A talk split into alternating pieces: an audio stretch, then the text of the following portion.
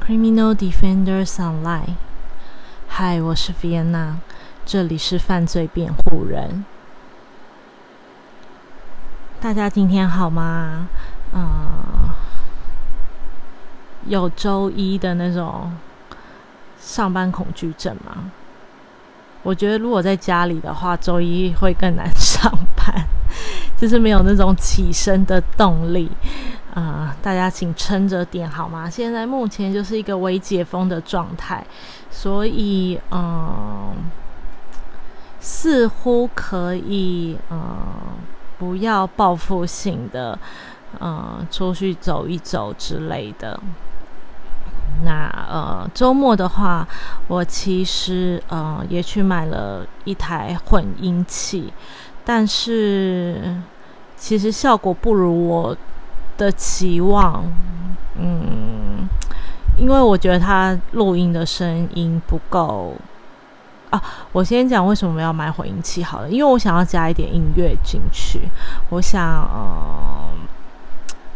呃，让它让录录音不会这么单调，那仅止于加音乐，所以我买的呃，而且预算也不够，没有那么大，也刚开始，所以嗯，我就买了一个比较阳春的，但是所以它出来的声音其实也比较阳春，而且它上面就写 K 歌直播声卡，但是我觉得这个声卡好像没有。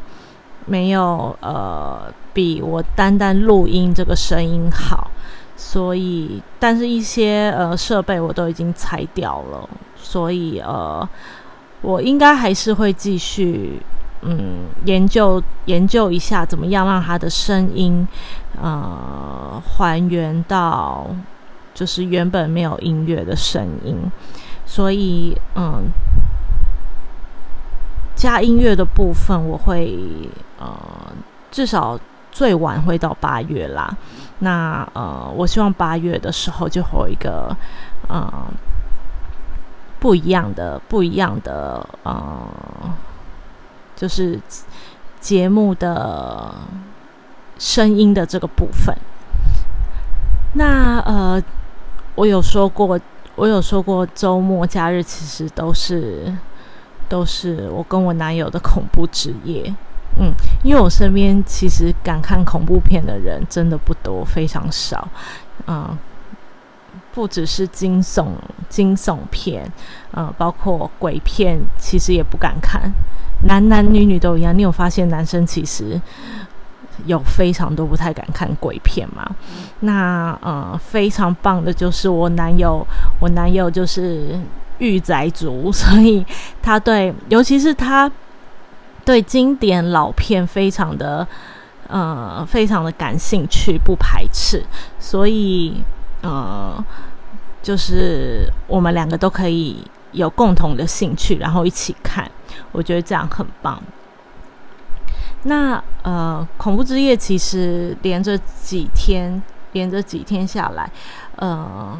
我最惊讶的是，他没有看过《大法师》。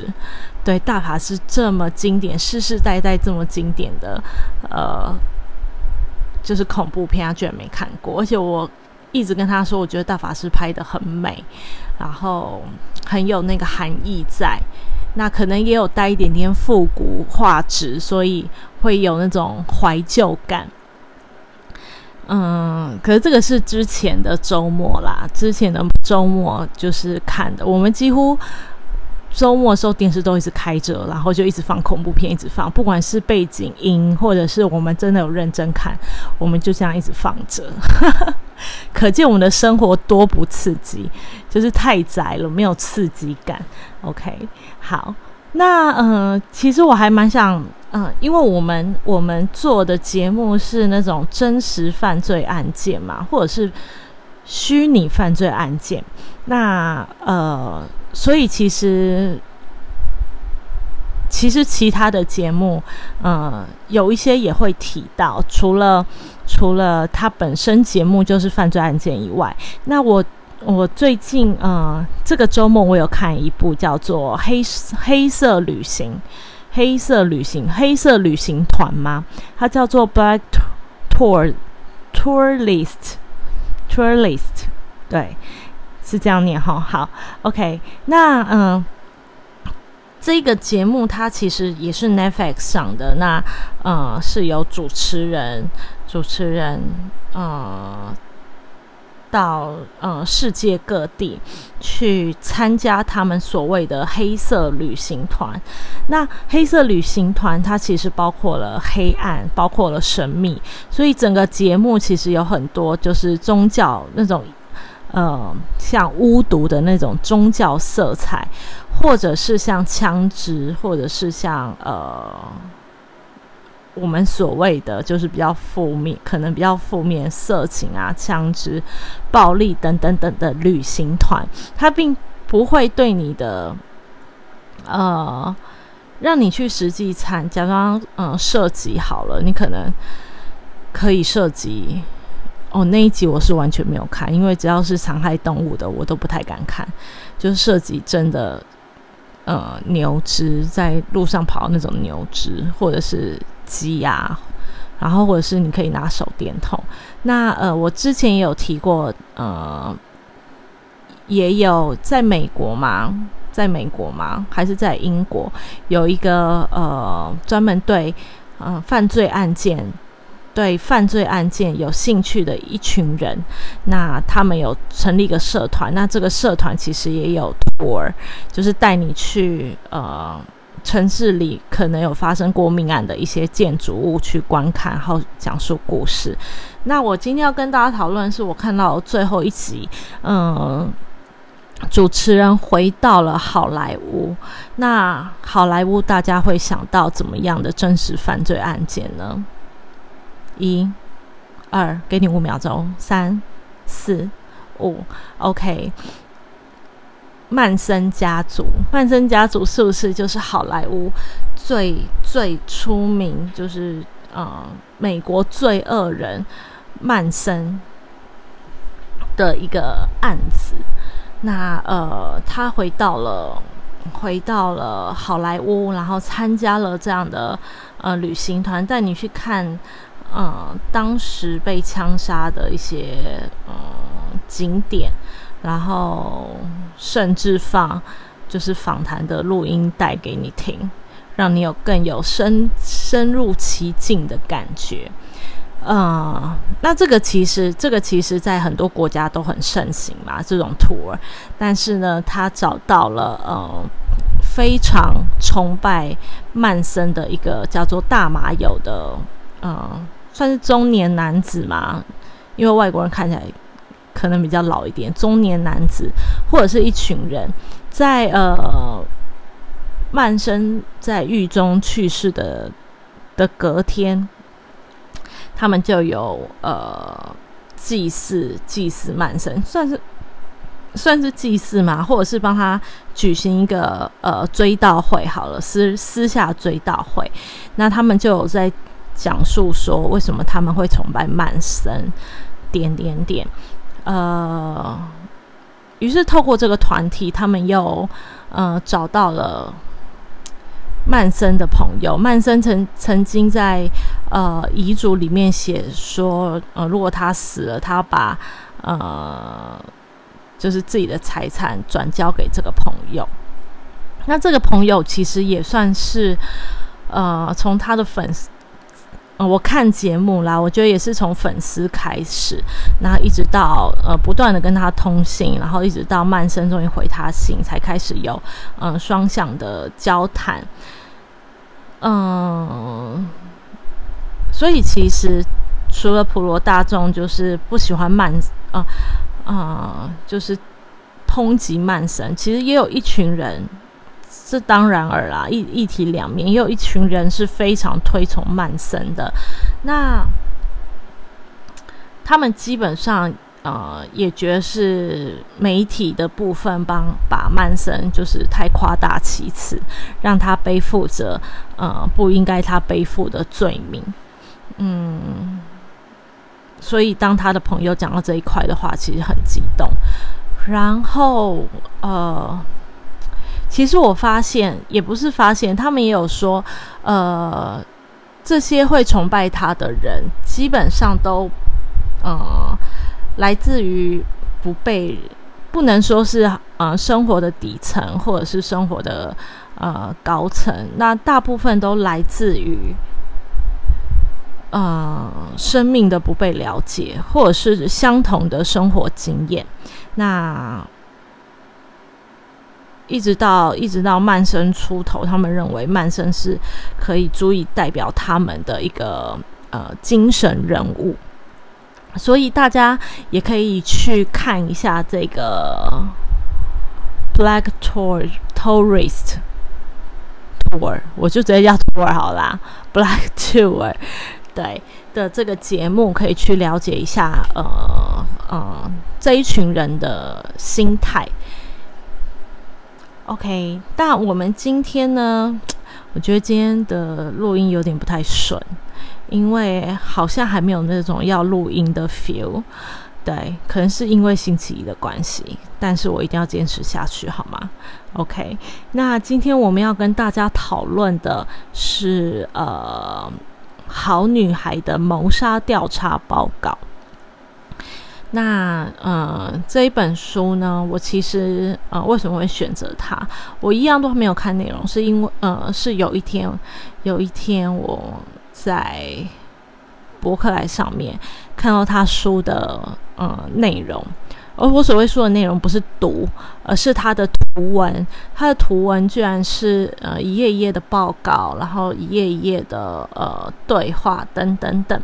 其实这也就是他本来就想要呈现给呃读者的一个呃氛围，好像你也在看这些报告，好像你也在。呃，搜寻这些资料，所以嗯，就吸引我想要看这本书的呃好奇心。那呃，其实这样的书很多，之前还有那种一整盒的，我忘记是什么，好像是 X 吧？是不是有一本书叫 X？然后它是一整盒的，有点像那种桌游的呃。资料里面放了很多，像是信件啊，或者是或者是呃资讯呃资讯的那种收整合的报告，也是一张一张的放在盒子里面。啊，我不知道我那一个那我记得我有买那本书，还是人家送我的。那我不知道我现在放在哪里耶？我如果找到的话，再拍个照片给大家看。那一样，今天呃。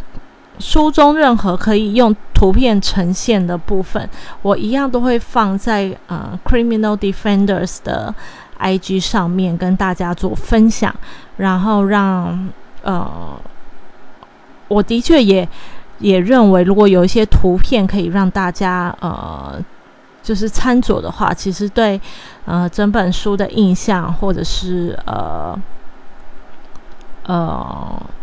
故事的内容都会比较比较有深刻的体感体会。好，那嗯，这个作者呢是 Holly Jackson。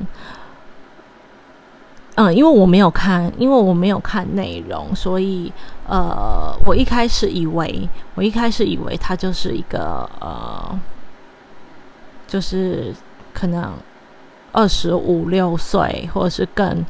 二十五六岁，或者是呃更老的一个呃作家，那但是其实他非常的年轻。稍等一下会跟大家做介绍。那译者的话是简秀如，出版社是麦田出版社。嗯，那先跟大家呃介绍一下作者的部分。呃，Holly Jackson 是出生于一九九二年。非常年轻，那他是呃英国人，从小非常喜欢读史蒂芬金，这是我觉得喜欢恐怖片或者是喜欢探究人性黑暗面的都非常喜欢史蒂芬金吧。跟哈兰科本，哈兰科本大家可能比较不熟悉，或者是呃，其实如果你比较常看推理小说、推理小说或惊悚小说，对。这个人应该也蛮熟悉的。那 Holly 呢，在十五岁的时候就写写出了人生第一本书。那呃，像他的兴趣是阅读、写作、打电玩、看犯罪纪录片，或者是听呃犯罪实录的 Podcast。那呃，犯罪实录的 Podcast 是影响他写这本书呃最深的理由。那他其实是在二零一六年开始写呃。这一本《好女孩谋杀调查报告》，其实我觉得他就他好像就把自己呃呃当成这样这个女孩，然后去写这一本书，去收集这一些资讯。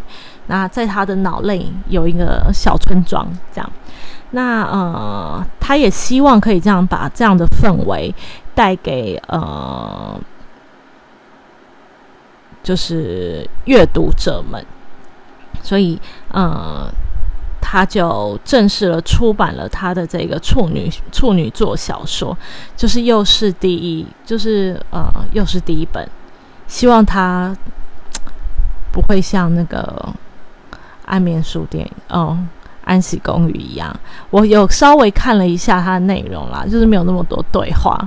嗯，我不太喜欢太多对话的，呃。的那个内容在小说里面，如果它是剧本，我觉得我就可以接受。可是如果是小说的话，我就嗯不太喜欢。OK，那他之后呢？他之后呢还会出《好女孩的谋杀报道》跟呃完结篇《好女孩的死亡威胁》，也这两本书也都即将问世，变成一个呃连载的，算是连载的一本书籍。那其实。呃，他在《纽约时报》排行榜也算是非常畅销的一本书。其实，我觉我我开始会觉得这本书，呃，还有一个很好奇的点，就是它竟然是被评审为就是童书的童书的部分，就会让我觉得很特别，像是呃最佳青少年小说入围，那这个其实还。还 OK，那呃，因为写作人本身也算是青少年嘛，那还有最佳童书奖决选呢。童书在我们的刻板印象里面，应该就是算绘本或者是那种童言童语很简单叙述的书，但是呃，它却放在童书里面，儿童可以看这种吗？还是因为国外的教育比较早熟，所以其实儿童对他们的定义。呃，是可以再早熟、成熟一点的。那呃，他在二零二零年呢，就是获颁水师书店最佳童书决选跟呃年长读者好书决选。那稍等，稍等一下，也会跟大家介绍介绍水师书店这个书店的一些呃故事。或者是他们是如何选书的？OK，那呃，接下来呢，嗯，在介绍作者的部分，我们有提到史蒂芬金跟哈兰科本。史蒂芬金就我刚刚跟大家说的，你们应该都非常的熟悉吧？如果是很爱看电影的，或者是很爱看书的人，史蒂芬金一定不是呃。如果你不敢看恐怖的话，你可能就不太知道他了。可是，他算是一个就是横跨世代的一个作家。那嗯，这边的话就不多介绍，因为他算是一个几乎是家喻户晓的人物。那但是呢，我希呃，我想要跟大家就是有个互动，嗯。当然，我会当是第一个人啦。如果你有看过他的任何的电影或者是书籍，请你呃跟我们分享一部或一本你看过他的书籍。那接下来就是呃分享的朋友们就不要重复了，就一个一个把它呃写下来，留在留言区好吗？留在留言区，或者是放在 IG 上也可以啦。I G 跟留言区我都会发布这个活动，然后希望可以跟大家做到呃互动这样子，也或许说不定其他人看过的书，我们也没看过，那或许我们就可以去翻翻看，或者是呃有新的发现也不一定。OK，那再来的话，我们就讲到哈兰科本。哈兰科本其实是呃美国的畅销小说作家。那出道前呢，其实是呃任职于祖父的旅游公司，后来呢才成为了全职作家。那呃，其实在一九九九年就已经出版小说了，但到嗯当时还没有太多人认识，很呃嗯对。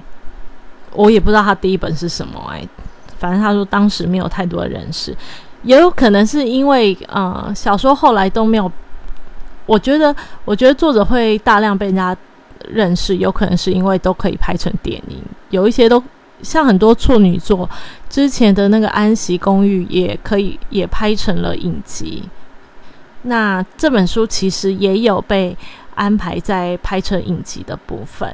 那呃，周四谋杀俱乐部也有变，也有拍成影集，所以其实呃，对于拍成影集这件这件事来讲的话，是不是就可以呃，就是让这个作者更更为人所知？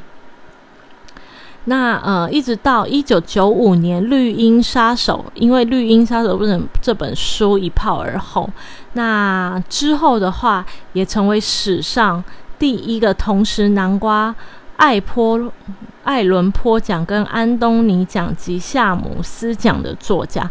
那呃，艾波伦奖跟安东尼奖，我们之前有跟大家。呃，介绍过了，那我漏掉了夏姆斯讲这个部分的介绍，那我会再补充给大家知道，一样会放在呃 IG 呃的留言区，然后呃，所以到时候大家想了解的话，就可以到 IG 的留言区，或者是任何我可以可以留言的地方啦，都会放上资讯。那其实。这部书它是二零一六年出版的话，那它在二零一九年、二零二零年都呃获得非常多的奖项，所以其实算是一个少年得志的呃，就是又是一个少年得志的状况。你有发现好像娱乐圈啊，或者是或者是文艺界，好越来越多这种少年得志。还是只是一部分，还是有很多就是青青壮年的人，青壮年的人在努力。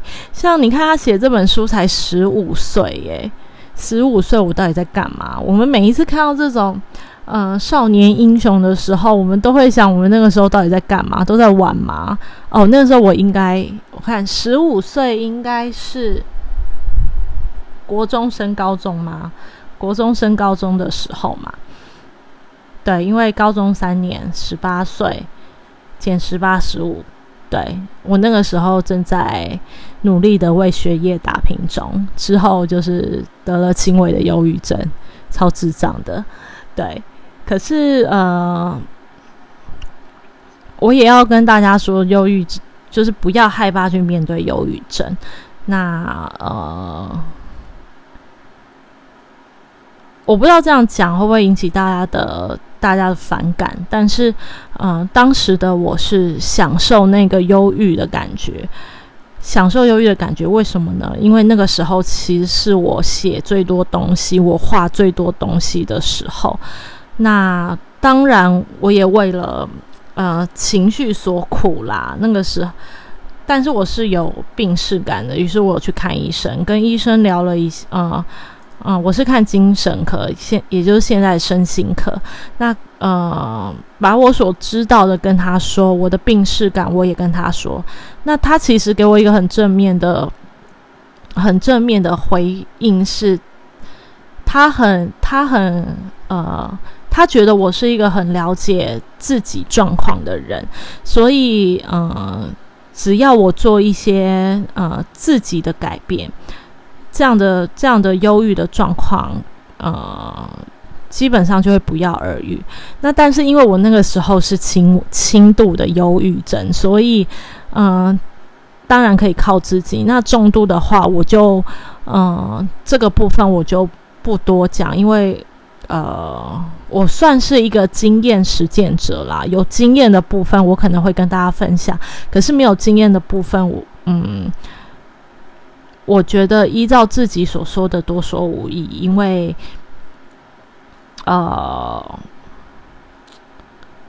来的资讯或者是，或啊，跟大家分享的资讯，或者是呃，我这一找的资讯等等等，其实有越来越多，都一件事都有不一样的说法，所以呃，那是我得轻微忧郁症的。就是的情况。那最近呢，呃，我们的 YouTube 常青树对我来讲啦，阿迪也发表了，阿迪也发表了他呃这一年忧郁症对，不能说对抗，就是与忧郁症有与忧郁症啊，怎么那么难念写？与忧郁症呃一起生活的一些状态，大家也可以去看一下。我觉得忧郁症最最需要就是呃，就是你有病逝感，然后有人可以陪伴你。那呃，你当然也要去。我觉得如果你可以的话，尽量也是要体体谅那个陪伴你的人啦。对，你可以。可以一两次把所有负面情绪都抛给他，可是你不能一直抛，一直抛。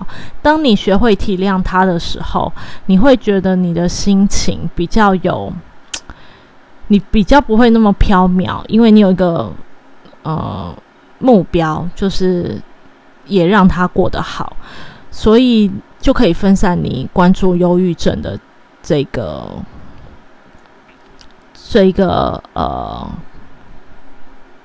就是分散对于关呃忧郁症的专注力啦。那嗯，不论是应该是说心理上可能会比较好过。那但是生理上呢，因为也有说了，忧郁症并不一定是心理的问题，有时候是因为生理的呃分泌分泌一些嗯脑部的所所呈现的一些状况，所以。就我所知，我那个时候是这个样子在处理的，轻微忧郁症哦，轻微忧郁症。我先跟大家就是夸号一下，是轻微忧郁症。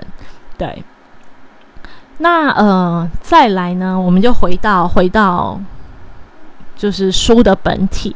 刚刚有嗯讨论到一个水石书店，水石书店其实现在是呃英国英国的。呃，连锁书店、实体书店，就现在这这种电子书，就是越来越方便，然后环保意识也抬头。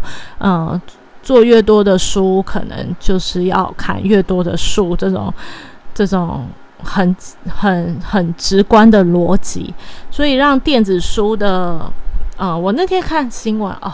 我看了，但是我忘记那天说，呃，电子书的阅听视众有，呃，比例有增加。那，嗯，其实我也投入了电子书的行列，但是说实在的，我很喜，我很喜欢买实体书啦，因为我觉得放在那边一就是好看，然后二是你翻起来就是有在读书的 feel，那种习惯好像有点改不了，但是呃。如果我现在又是大量的在在呃跟大家分享书籍的部分的话，其实买实体书是很比较占空间的。对，那其实就是要衡量。如果嗯，我也不习惯看电子书，那时候就是可能要看重点啊，要翻的时候就会比较不好翻，因为我的手指头是一个很怪的事情，就是我没有办法好好的去。好好的顺利的执行那个触碰的触碰荧幕的那种状态，不然就是感应都会感应不到，所以 怪怪的。好，那接下来呢，帮大家嗯分享一下水石书店这个英国的连锁书。那它其实早在一九八二年就已经创立了。那中间呢，其实有被几个呃几家公司收呃收购，像一九九三年被呃 W H S Smith 呃收购。那在一九九八年呢，被 E M I 跟呃 Advent。Advent International 哦，对，Advent International 买下，那由 HMV 呃营运，那又在二零一一年的五月被俄罗斯商人嗯所持有的 ANNN 呃资本资本管理呃资本管理呃资本基金管理买下，那并呃聘请邓肯执行。呃，担任执行长来解决书籍销售不断恶化的这个困境。那的确，其实，在呃文艺界，邓肯是呃，据报道指出是非常呃家喻户晓的一号人物。那呃，他其实虽然自己是一个所谓的生意人，他甚至他的呃行业是那种。呃，管理对冲的那种经理人，但是其实他在一九九零年呢，他在伦敦开设他的第一家实体书店，那被号称是伦敦最美的书店。那呃，书店就叫邓肯书店。那他当时才二十六岁，之后又陆续创立了八家书店。那这八家书店一直到现在都还存在着。呃，跟你说一下邓肯的。背景好了，他是历史系的学生，耶！文学院，我们一定要对文学院有所期待，好吗？因为呃，我一直都觉得呃，学文学这件事情是是一个精神粮食啦，它算是一个精神粮食。当你呃了解了这件事情的原貌，再配合技术。呃，这个这个东西或者是这个事情会更完整。嗯，我觉得人不是大部分的理性，在理性之下，可能你会认为理性中是没有感情的，那个是技术，那个是知识。但是呃，我们都忘记了，知识其实是由人的感性而发展出来的，因为我们想要什么，因为我们想要去探寻什么，这个想就是一种感性的表现。当我们理性觉得哦，我们，我觉得理性会让我们去错失很多的感受。所以我常跟我的朋友说，真正的理性其实是其中是包含感性的成分，只是不是那么的过度，或者是比例呃比例少一点，或者是呃，或者是你可以呃自由运用切换的一个一个呃情绪或感受。那感性中呢，也应该包含了一些一些些的理性，让你去控制。你的感性是表现适当的，而不是泛滥的。所以，呃，对我来讲，真正感性跟真正理性是，呃，这样子的状态，而非理性就是无情的，就是呃，制式化、系统化的。那感性就是你一定要鬼生蚝，你一定要对每一件事情都非常的深刻，对每一件事情都非常的有感觉，那个才叫理性。嗯，我觉得对我来讲，这个不是理性。我觉得，呃，表现适宜，就是呃，表现适宜，呃，就是给自己，然后给他人最好的，呃，感性或者是理性的表现。OK，呃，By the way。所以对他来讲，呃，开书店一直是他，即使是呃那种呃基金经理人，每天看的是数字，但是对他来讲，他的心里还嗯拥有着一个文青梦。所以他其实呃在书店的这个部分，他呃应该是说他就是让理性跟感性。呃控制得以，表现得以。他也被呃《纽约时报》就是称为挑战亚马逊的男人，跟《泰晤士报》称为他是书实体书店的救星。那呃，其实。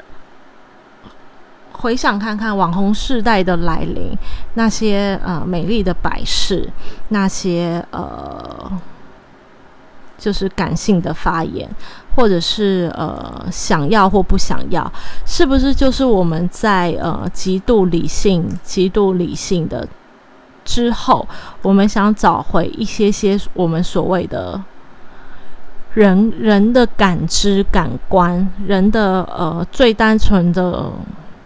无感无感体验，那些我们看到的，那些我们听到的，我们呃闻到的，都是一种美的表现，就是一种文化啦。我觉得文化就是一种感性的，就是世界感性的堆叠，不是吗？OK，那呃，它其实，它其实，呃。就像我刚才说的，是理，它呃，对我来讲，它就是理性跟嗯感性的呈现。他的感性呈现在他呃献给献给呃世人的一个，例如刚刚说的伦敦最美的书店。那他的理性呢，就是在呃运筹运筹帷幄的这个部分。那嗯，你书店开来要干嘛？其实你需要赚钱，你的书店才可以一直开嘛。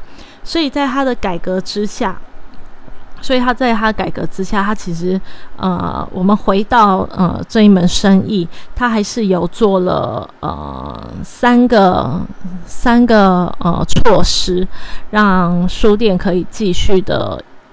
营运下去，那一呢就是裁员减薪，他砍掉了百分之呃二十五的员工，那高阶经理更是排砍掉了百分之五十，留下来的人呢，如果不接受减薪就辞职，呜呼，就是一个我们最不愿意，就是身为员工我们最不愿意看到的一个状况。OK，所以呃。这个部分就是它比较铁腕的一个部分。那第二个就是自主经营。那呃，报道中他说他其实也不是省钱的惯老板啦，就是就是即使呢，呃，低薪的员工，呃，即使低薪，还是有一些员工为了理想想要会想要留下来。那呃，所以他就去满足你的理想。那从进货、销售、宣传、定价。嗯，都是由嗯各书店自己做主。我忽然觉得他是学学，他是学历史系的，忽然觉得这有点像中央跟地方的感觉。中央它就是节流嘛，就是砍掉了呃呃一些员工。拿薪水更高的员工，然后减薪节流。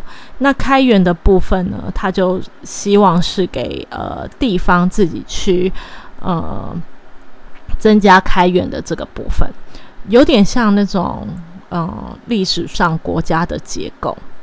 他也的确就是慢慢在成立他的实体书店的帝国，不是吗？那这边其实就有讲到。嗯啊，我还没有看这一段哦，居然就是被我说，就有点说中的感觉。过去水石是中央集权，如今旗下各书店的价格制定，最大的好处就是可以针对不同的地点需求做调整。对，这也就是呃所谓地方自治的，我觉得优点吧。因为地方上每一个人每一个呃地方的风俗不同，那呃。中央的部分，他可能有更大的决策需要去做，所以他没有办法，呃，再一一的下管，呃，地方的这个部分，所以不如就让地方自治，你把你的成果呈现给我，告诉你，告诉我你现在大致的状况是怎么样，我还可以有一些些控制的状态就好了，其他的部分就蛮弹性，所以就让年轻的店员觉得自己可以做主，仿佛自己就当老板，所以就是那种老板的那种。成就感，所以就算低薪也愿意留下来。那第三个让他们更有成就感，就是培育他们，让他们上呃教育训练，无论是管理学啊、行销、心理、儿童绘本等等等，呃，他都用所谓的经验跟满足感来代替对呃金钱的呃酬薪，那事后证明是也有用的。所以，呃，其实，在这样的政策下呢，呃，书店的书店的营业额就是也是有有提升。OK，那呃，他也是，嗯，报道里面也说了，他对对抗亚马逊有两招。第一招呢，就是让实体书店的客户在眼里看起来是最美的，呃。其实就一如既往，让你的五官达到最棒的一个、最享受的一个状态，你就会想一直待在那边，然后你就会觉得买那本书，感觉自己就变高级了 的这种行销手法，不是吗？我觉得这个其实是很、很对于、很对现在就是完美经济的胃口。OK，那再来呢？第二个是，呃。第二个是，就是用艺术取代科学，那也就是我刚刚说的，呃，在极可能在极度理性之下，大家开始想要对呃文化、对美、对心理有所感觉。其实近年来也是在我们呃讲这种法律好了，在我们遵循这些法律条文下，我们呃最多的是去讨论。他的去讨论他的呃正方反方，我不说正面负面，因为嗯每一个人意见不同，对法律的理解会有一些些小小的差异。那呃正方负方，那也多讨论每一个每一个理性的法律面下是不是呃可以适用或套上每一个每一个个案的一些状况。那再由我们，再由我们呃理感、理性、感性融合之后，而得到了一个呃决策。你们听得懂我刚才那一段话在讲什么吗？OK，听不懂的话跟我说一遍，我再解释给你听。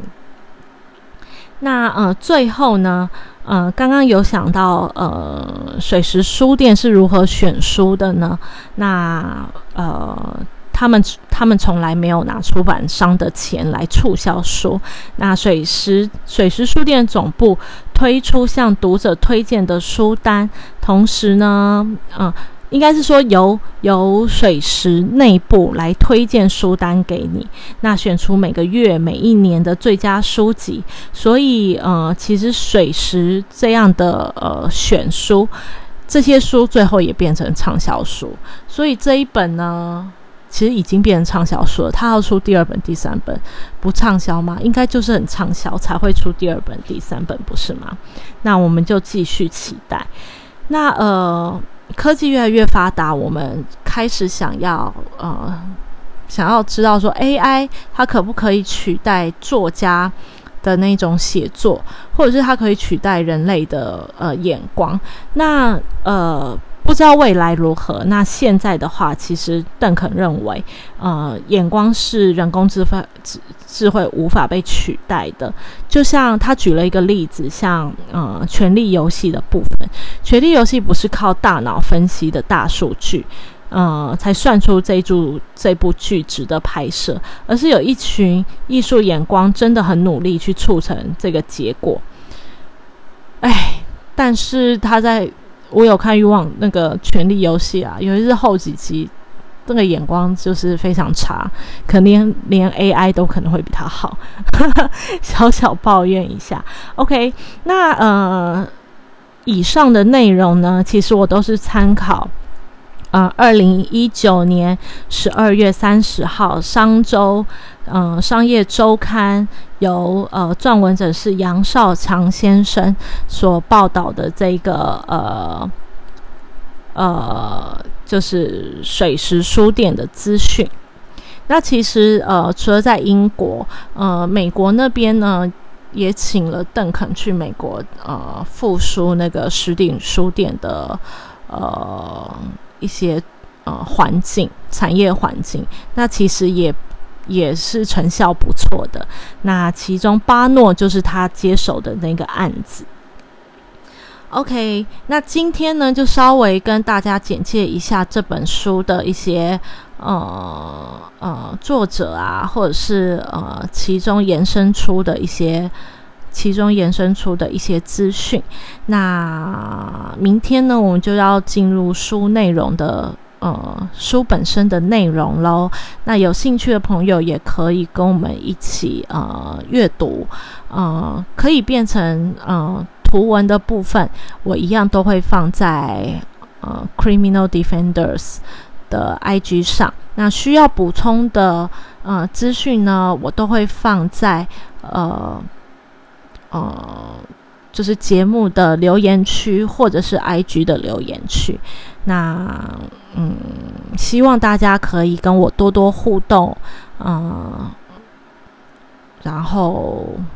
也希望得到大家就是很实质的呃鼓励。